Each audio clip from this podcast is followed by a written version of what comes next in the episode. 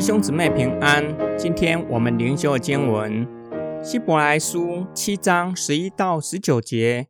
这样看来，如果借着立位人的祭司制度能达到完全的地步，人民是在这制度下领受律法的。为什么还需要照着麦基喜德的体系，另外兴起一位祭司，而不是照着亚伦的体系呢？祭司的制度既然更改了，律法也必须更改，因为这些话所指的那位，原是属于另外一个支派的。这支派向来没有人在祭坛前供职。我们的主明明是从犹大支派出来的。关于这个支派，摩西并没有提及祭司的事。如果有另一位像麦基喜德那样的祭司兴起来，那么这里所说的就更明显了。他成了祭司，不是按着律法上肉身的条例，却是按着不能毁坏的生命的大能。因为有为他作证的说：“你永远做祭司，是照着麦基喜德的体系。”一方面，从前的条例因为软弱没有用处，就废弃了；因为律法从来没有使什么得到完全。另一方面，它却带来了更美的盼望。借着这盼望，我们就可以亲近神。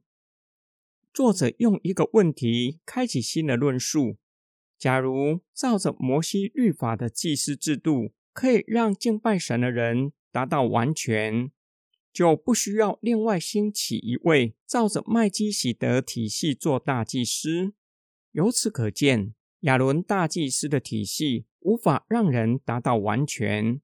除此之外，祭司制度更改了，律法的制度也要更改。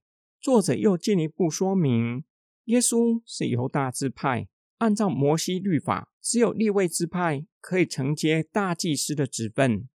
由此可见。耶稣基督不是照着摩西的律法，按照支派的条例做大祭司，而是照着不能毁坏之生命的大能。作者想要告诉收信人，摩西律法是按着字句，是叫人死的，是要定罪，无法赐给人生命。这是摩西律法做不到的软弱。但是耶稣基督照着生命的律做大祭司。不是要定罪，而是要透过神的大能赐给人生命，可以让信靠耶稣基督的人得到完全。是生命的律已经来到，按着字句的律法，也就是摩西的律法，已经因着耶稣基督满足了律法的要求，就废弃了。耶稣照着生命的律做大祭司，另一方面带给人更美的盼望。旷野漂流的以色列人。盼望进入迦南地，只不过是影儿；更美的盼望，也就是进入完全，得着天上的基业，从死里复活等等的盼望。信靠耶稣基督的人，就借着盼望，坦然无惧来到上帝的面前。今天经文的默想跟祷告，基督信仰不只是一种的宗教，信耶稣也不是遵守一套基督宗教的礼仪。或是宗教的规范，虽然守主日比没有守主日还要好，每天有灵修比没有灵修生活还要好，但是守主日和灵修的目的是为了什么？不只是因为我是基督徒，礼拜天要上教会做礼拜，每天读圣经才是好的基督徒，而是为了敬拜神、亲近神。让我在敬拜中进入与神美好的关系，在生命上与主耶稣有更紧密的连结，生命被主的生命感动改变。因为耶稣基督照着无穷的生命的大能做大祭司，是要赐给我们新的生命、永远的生命。生命与生命是可以彼此交流，建立美好的关系，彼此相爱。主耶稣渴望我们在生命上与他连结，渴望我们可以经历他的爱。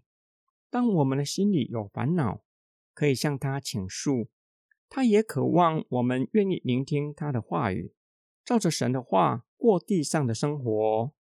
我们一起来祷告：爱我们的天父上帝，过去我们不认识你，拒绝你，但是你以不离不弃的爱引领我们回到你的面前。